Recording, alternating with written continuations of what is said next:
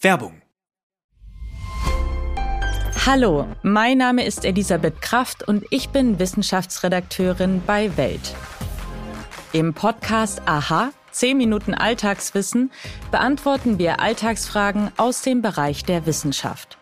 Was passiert im Hirn, wenn wir altern? Können wir zu lange schlafen und gibt es den Post-Holiday Blues wirklich? Um diese Fragen zu beantworten, sprechen wir mit Expertinnen und Experten, die uns helfen, die Welt noch besser zu verstehen. Immer dienstags und donnerstags bei Welt und überall, wo es Podcasts gibt.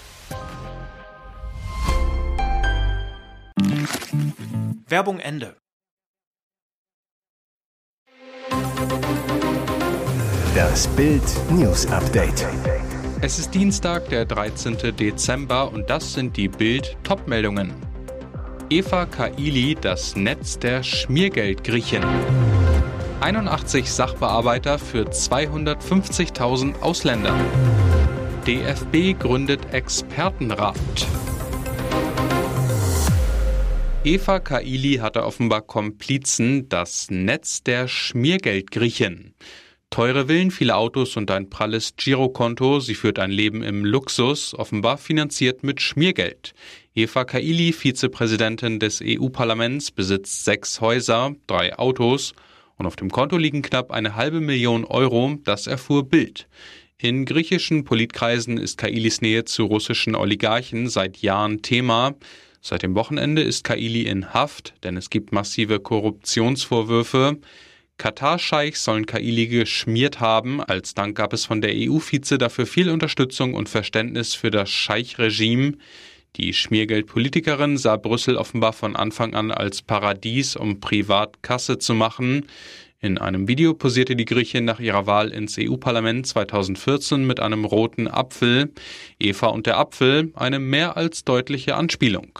Doch so schnell kommt die Schmiergeldgriechin nicht mehr an ihr Vermögen. Alle Konten wurden am Montag von einem Richter eingefroren, auch die ihrer Familie. Wird Kaili für immer aus dem Paradies vertrieben? Am Donnerstag will das EU-Parlament über ihre Amtsenthebung entscheiden. Sie sitzt in U-Haft, ebenso drei mutmaßliche Komplizen. 81 Sachbearbeiter für 250.000 Ausländer. Hier scheitert Einwanderung jeden Tag. 250.000, 15.000, 81, drei Zahlen sind es, die eindrucksvoll belegen, warum die Integration von Flüchtlingen und die Anwerbung von ausländischen Fachkräften in Deutschland nicht funktioniert. Für 250.000 Menschen ist die Ausländerbehörde in Frankfurt am Main zuständig. 250.000, die Papiere und Bescheinigungen benötigen Anträge stellen oder einfach eine ganze Menge Fragen haben. 81 Mitarbeiter sind für sie zuständig, Mitarbeiter wie Rainer Haberzettel, Sachbearbeiter im Fachbereich 41.3. Er ist zuständig für Studenten und Akademiker, unter anderem aus Kanada, Australien, Brasilien, Israel oder auch Korea. 60 bis 80 Mails von Kunden landen allein bei ihm täglich. Dazu kommen mehrere persönliche Termine, die etwa 40 Minuten dauern, bei einfachen Fällen. Haberzettel zu Bild. Bei Familien dauert es schon mal zwei bis drei Stunden. Eigentlich hat die Ausländerbehörde 136 Stellen, doch 23 sind unbesetzt, 32 Mitarbeiter fehlen wegen Krankheit, langfristig, Nachwuchs gibt es kaum. Auf der anderen Seite kamen allein in diesem Jahr fast 8300 Flüchtlinge aus der Ukraine und etwa 500 aus anderen Ländern nach Frankfurt. Auch für sie ist die Ausländerbehörde zuständig. Die Folge, Etwa 15.000 Mails sind unbeantwortet in der Warteschlange. DFB gründet Expertenrat Soko Euro 2024. Diese fünf sollen unseren Fußball retten. Man kann dem DFB zu Recht vieles vorwerfen. Aber das Tempo bei der Aufarbeitung des dritten Turnierflops in Serie ist beeindruckend. Das neue DFB-Duo Bernd Neuendorf und Hans-Joachim Watzke hatte sich mit Manager Oliver Bierhoff schon drei Tage nach dem Katar aus auf eine Auflösung des Vertrags verständigt. Bild erfuhr, auch bei einer Soko für eine erfolgreiche Heim-Euro 2024 ist man schon sehr weit vorangekommen. Top-Namen des deutschen Fußballs sollen die Entwicklung der Nationalelf und des DFB begleiten, hinterfragen und unterstützen. Es gehe um eine konstruktive Zusammenarbeit, nicht um eine Kontrolle des Bundestrainers Hansi Flick.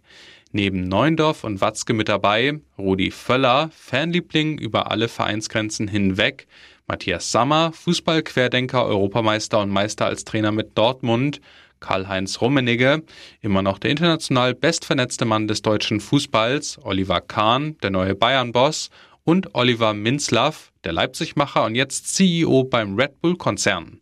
Das nächste große Ziel, die Klärung der Bierhoff-Nachfolge. Palast, Pool und Panoramablick in Las Vegas, das fürstliche Leben der Graf-Familie. Leben wie Gott in Frankreich? Nö, leben wie Graf in Vegas. Die Tennislegenden Steffi Graf und Andre Agassi sind die wohl stillsten Superstars von Sin City. 23 skandalfreie Ehejahre, zusammen 30 Grand Slams, zweimal Olympiagold, zwei sportliche Sprösslinge und ein millionenschweres Luxusleben. In Agassiz Geburtsstadt Las Vegas soll das Paar ein exklusives Immobilienportfolio besitzen, teilt in den sozialen Medien regelmäßig Schnappschüsse aus dem Familienleben und das scheint sich vor allem in einer 844 Quadratmeter Villa im Nobelviertel Queens Ridge abzuspielen. Fünf Schlafzimmer, Spa, Fitnessstudio, Pool, dazu großzügige Rasenflächen und üppiger Baumbestand, mediterranes Flair mitten in der Wüste. Ein Prachtpalast für das Königspaar der Tenniswelt. Die Höhle der Löwen, Klingkässchen, Klingelingeling. Am Montagabend lud die Investorenshow Die Höhle der Löwen zum festlichen Weihnachtsspecial. Dabei ging es allerdings nicht immer besinnlich zu.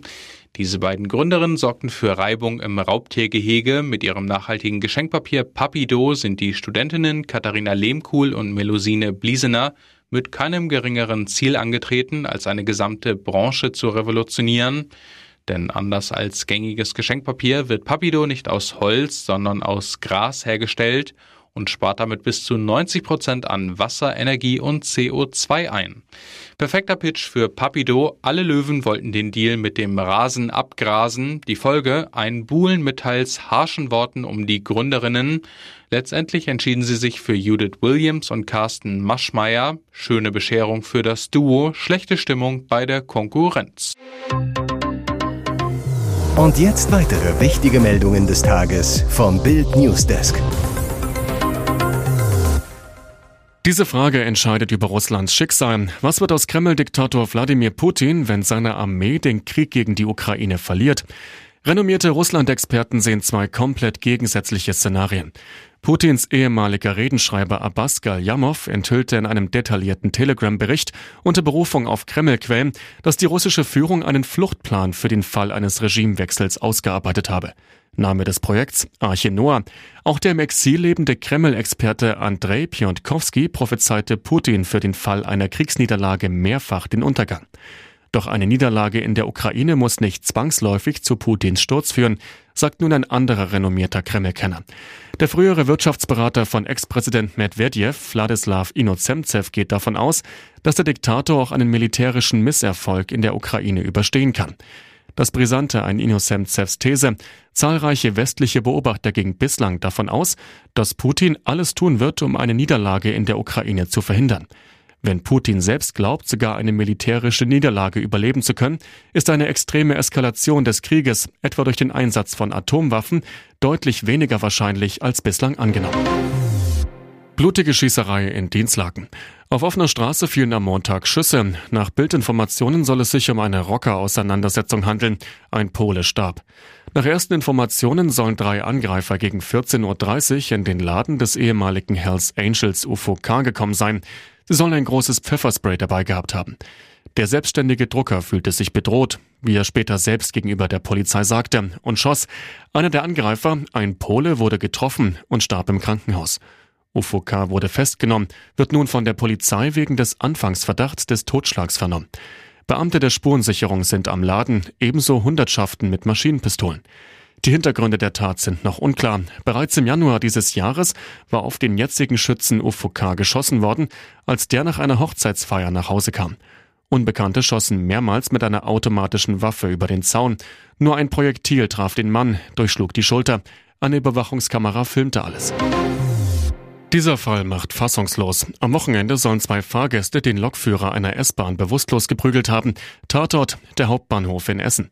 Gegen 23.15 Uhr hatten Reisende am Samstag die Bundespolizei wegen einer gewaltsamen Auseinandersetzung alarmiert.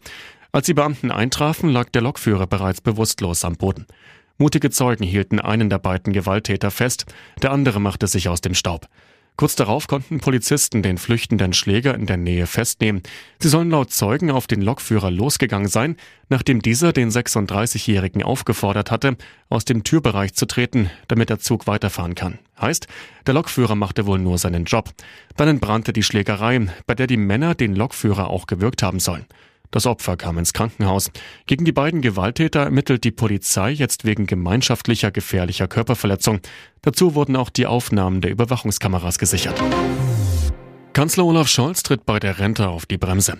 Der Kanzler will den Trend zur Frühverrentung stoppen. Dabei hatte seine SPD die abschlagsfreie Rente mit 63 eingeführt, die zu einem massenweisen Abschied von Beschäftigten in den Vorruhestand geführt hat.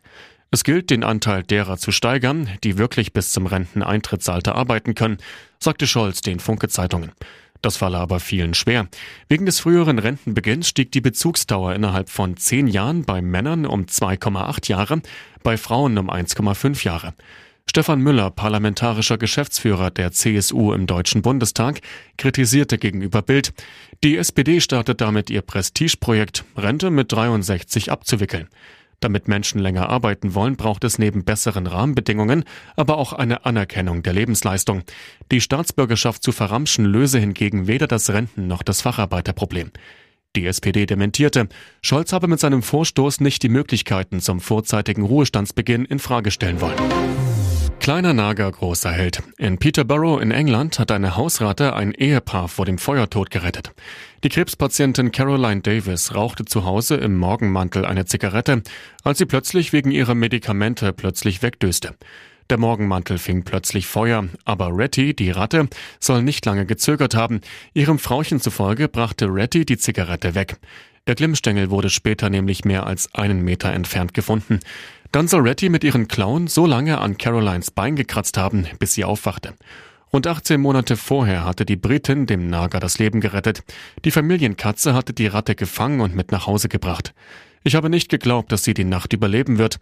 Ich habe ihr nur Wasser und Futter gegeben, damit sie ein angenehmes Ende hat. Aber zu meiner Überraschung wurde sie immer stärker. Sie hat es mir mehr als doppelt heimgezahlt, erzählt die Zweifachmutter der Sun. Retty sei aus Dankbarkeit zur Retterratte geworden, glaubt Davis. Ich stelle mir vor, dass sie sich dafür revanchieren wollte, dass ich sie gerettet habe.